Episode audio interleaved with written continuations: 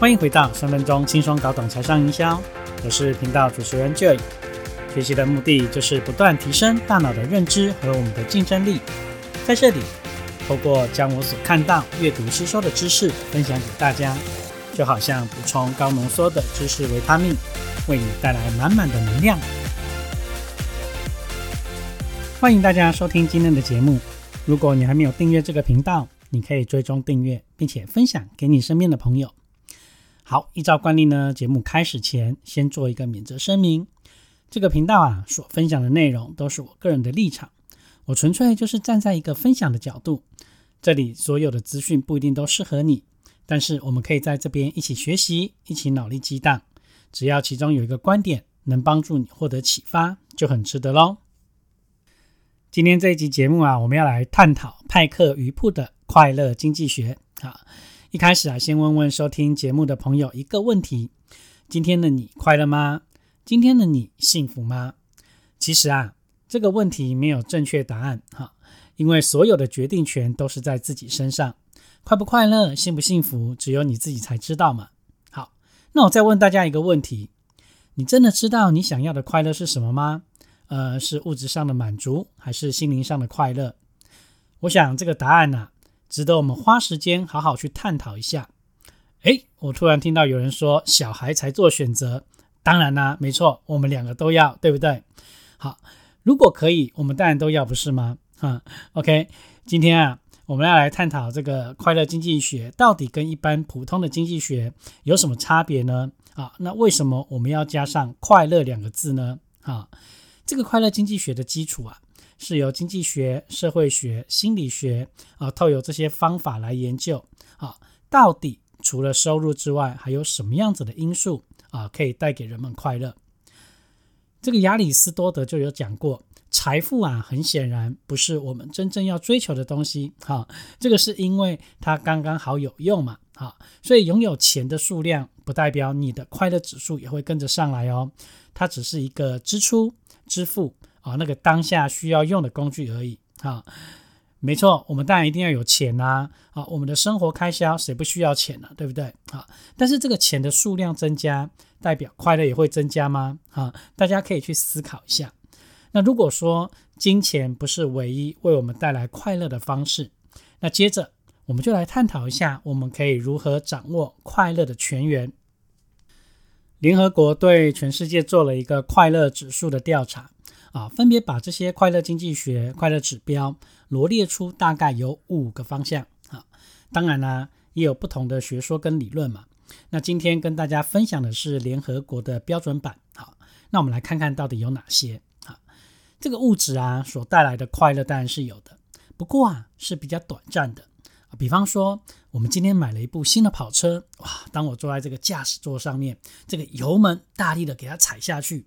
哇，会感觉真的很棒，很有快感。但是啊，我保证你开了一年之后啊，啊，就变成一辆二手车。那个时候，同样这一辆车带给你的感觉就不会这么长久了。所以，非物质带来的快乐是比较长久的啊。怎么说呢？好，我们来看一看这五个重要的快乐指标。第一个，当然就是我们的工作收入。啊，工作收入是稳定我们生活的定心丸嘛？啊，是非常非常重要的。但是你知道吗？它也只是占快乐指数的五分之一，啊，也就是百分之二十。那其他的百分之八十来自哪里呢？哈，接着就是所谓的心理健康，哈，也就是你自己的个人成长啊，就是你的心里面富不富足啊？你对社会的现象是怎么判断的？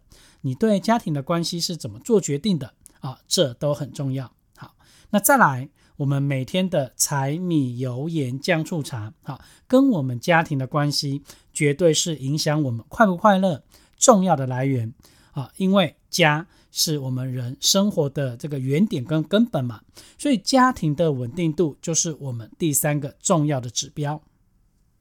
第四个就是生活环境啊，各位可能没有想到什么叫做生活环境哈。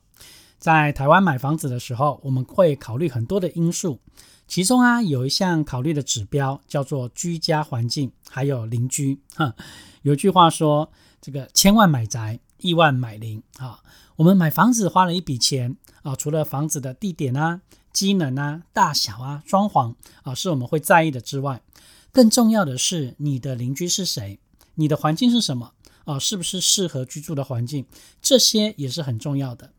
所以大家应该都知道，全世界啊最幸福快乐的国家，他们的生活环境一定是非常好的。好，就像北欧的丹麦啊、挪威啊、瑞典啊，啊。这是幸福国家指数哈最高的前三名啊，那他们的生活指数、快乐指数都是非常非常高的。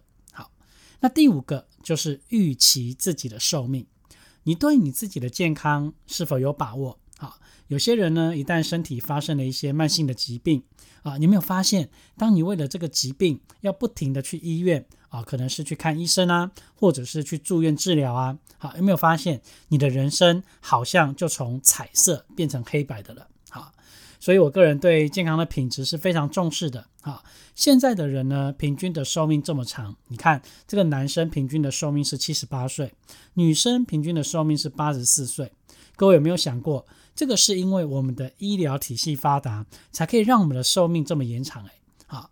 那我们在这边提到的是健康的寿命，一个快乐的晚年生活啊，不是靠着药罐子啊这个医疗体系来支撑我们的生命，这个是完全不一样的。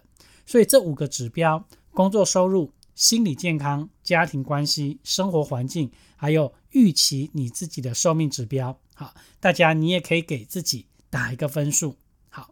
那我也常常听说，很多人住在台北啊、台中啊、高雄啊、上海啊、北京这些大都市，啊，可能工作了一段时间之后，他们宁愿搬到乡下啊，比较宜居的城市。为什么呢？哈，因为我们居住的这片土地，生活环境啊，比方说呃，空气的雾霾啊，啊，水源的污染啊，还有交通的阻塞啊，哈，这些都是我们一般小老百姓很难去改变的嘛。你看，我们换取了一些经济的发展。啊，牺牲了环境的保护，那我们就更不要说要留给下一代了，对不对？好，你光看我们这一代这些三四十岁的这些现代的年轻人，好，等到七八十岁的时候，那时候的生活环境会是什么样子？好，光想到这一点啊，大家都会有一点小小的担忧，对吗？啊，所以啊，我们现在必须要做的就是先改善自己，找到一个向上提升的力量。那既然我们没有办法去改变地理的环境，你现在居住在哪里？好，有时候真的还是改变不了的。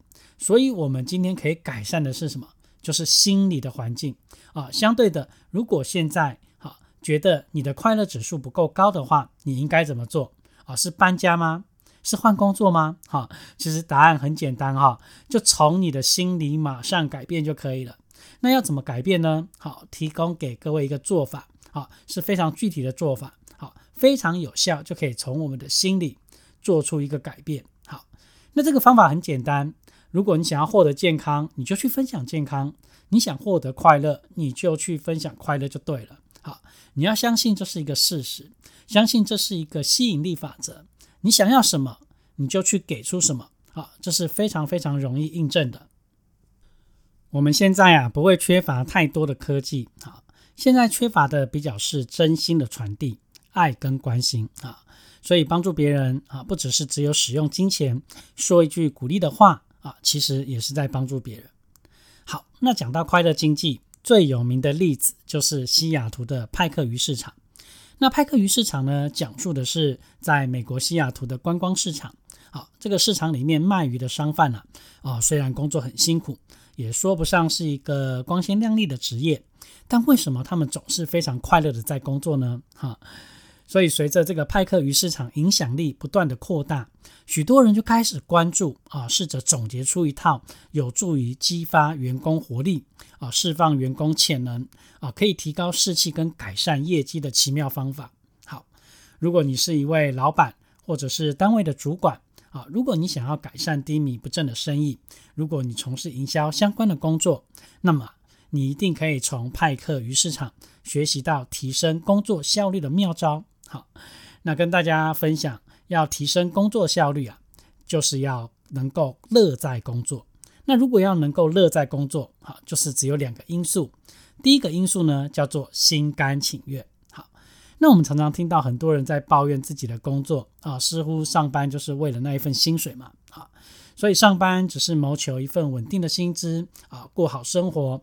我想很多人现在的工作并不会让自己很快乐，因为啊，你只需要他来养家糊口，所以当然没有热情啊。好，每天朝九晚五，就好像机器人，对工作是没有热情的。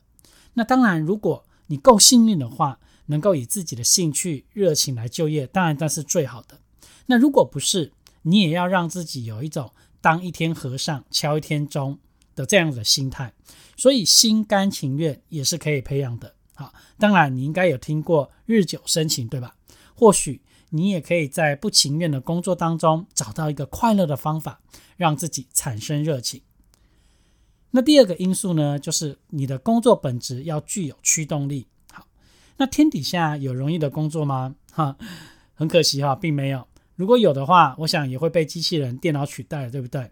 好，所以我们面对的是大数据的资讯啊，人工智能的时代啊。如果你没有办法面对挑战性的工作，那未来你可能会到处受挫哦啊，甚至这个被裁员。英国中央兰开夏大学。啊，一个教授的研究团队，他们就针对了足球啊、滑雪、划船等领域的这个职业运动员啊，去进行了一系列的访谈。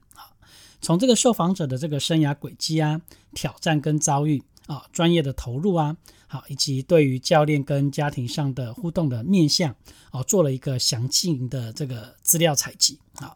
那这个研究结果发现，这个表现卓越的运动员啊。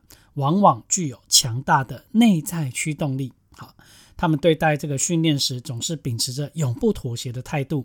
啊，对专业领域的这个承诺啊，跟投入啊，啊，更胜于这个优秀的这个同才。好，各位朋友，你看待自己的工作或者是事业啊，是不是也具有这个驱动力呢？好，你是不是也有一定要成功的这个动机呢？好。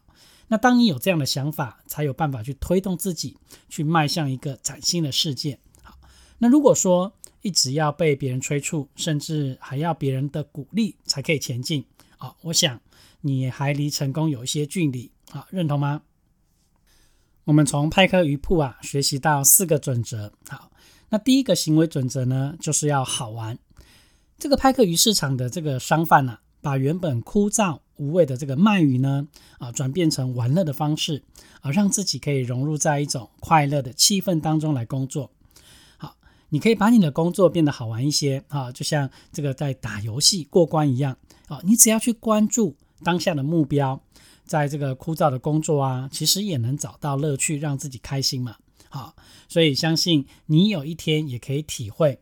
怎么样在这个工作当中，好苦中作乐啊，把工作变成一件好玩、有趣、简单的差事。那第二个行为准则呢，叫做不虚此行。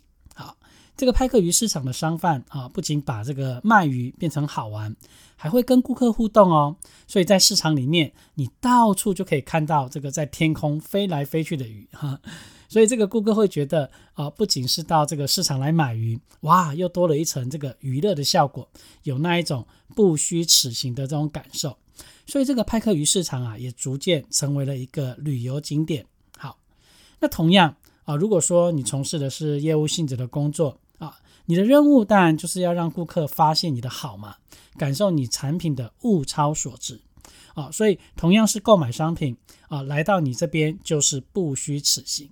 好那举例来说，大家觉得星巴克是在卖咖啡，还是在卖文化的氛围呢？哈，我想大家都应该很清楚，对不对？所以很多的朋友都告诉我说：“诶，星巴克的咖啡不怎么好喝，诶，但是为什么星巴克的生意这么好啊，都这么的成功呢？”各位你知道吗？星巴克啊，现在在全世界的星巴克的储值卡储值的金额高达多少钱？你知道吗？啊，答案是十二亿美金，哇！也就是说，有这么多的这个预存款都是放在那里，等着要来买星巴克的顾客，好，所以你可想而知这个生意做得有多么成功，对不对？好，但是星巴克的咖啡真的有这么好喝吗？嗯，我想这个问题当然就见仁见智了，哈。所以透过这个例子啊，我来跟大家分享，当我们要选择商品，好，这个购物是有三个指标啊，大家是可以把它记起来的。这三个指标啊，第一个叫做物非所值。啊，第二个呢叫做物有所值，第三个当然就是物超所值。啊，所以不管你从事什么生意，你把这三点记下来啊，对你的帮助绝对绝对是非常非常大的。好，那这个物非所值呢，就是说我花了时间、金钱跟代价，没有办法得到我想要的、预期的，好，就是物非所值。那我下一次当然就不会再去喽。好，那我去星巴克，虽然这个咖啡不是那么好喝啊。但是呢，它给我的那个氛围，带给我的那个感受，那个环境，那个磁场啊，我认为哇，这个磁场的环境文化加上咖啡啊，大于我所花的钱，这个就叫做物有所值。好，当你去星巴克啊，你去享受他们的服务啊，这个态度又非常的好啊。假设你是喜欢听听音乐、看看书的人，或许去星巴克可以激发你更多的灵感。啊，让你得到源源啊不断的这个创意，帮助你去完成更多的生意，这就是物超所值。好，就好像说你今天来听我的 podcast，虽然没有收费啊，你抱着这种姑且一试的心态来听听看，哇，没想到这里面分享的内容啊都是满满的干货，甚至帮到你有了新的启发，这就是物超所值。第三个行为准则就是全心投入。这个派克鱼市场的商贩呢，不仅可以把卖鱼的工作做好啊，还会想方设法跟游客来聊聊天啊，互动啊，啊，试着透过这些交流，促进更多的这个生意机会，这就叫做全心投入的表现。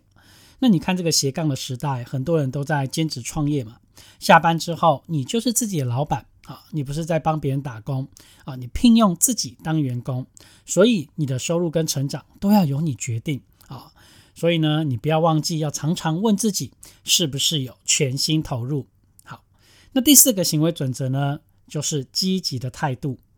这个心态啊，决定一切啊。我们都知道，这个鱼市场啊，日常工作都是比较枯燥乏味的嘛。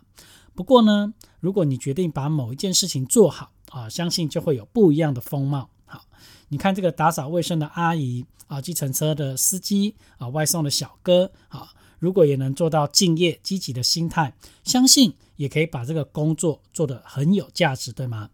所以可以把这个简单的事情啊做到不简单，这个当然就叫做成功。所以没有一个工作是简单的嘛。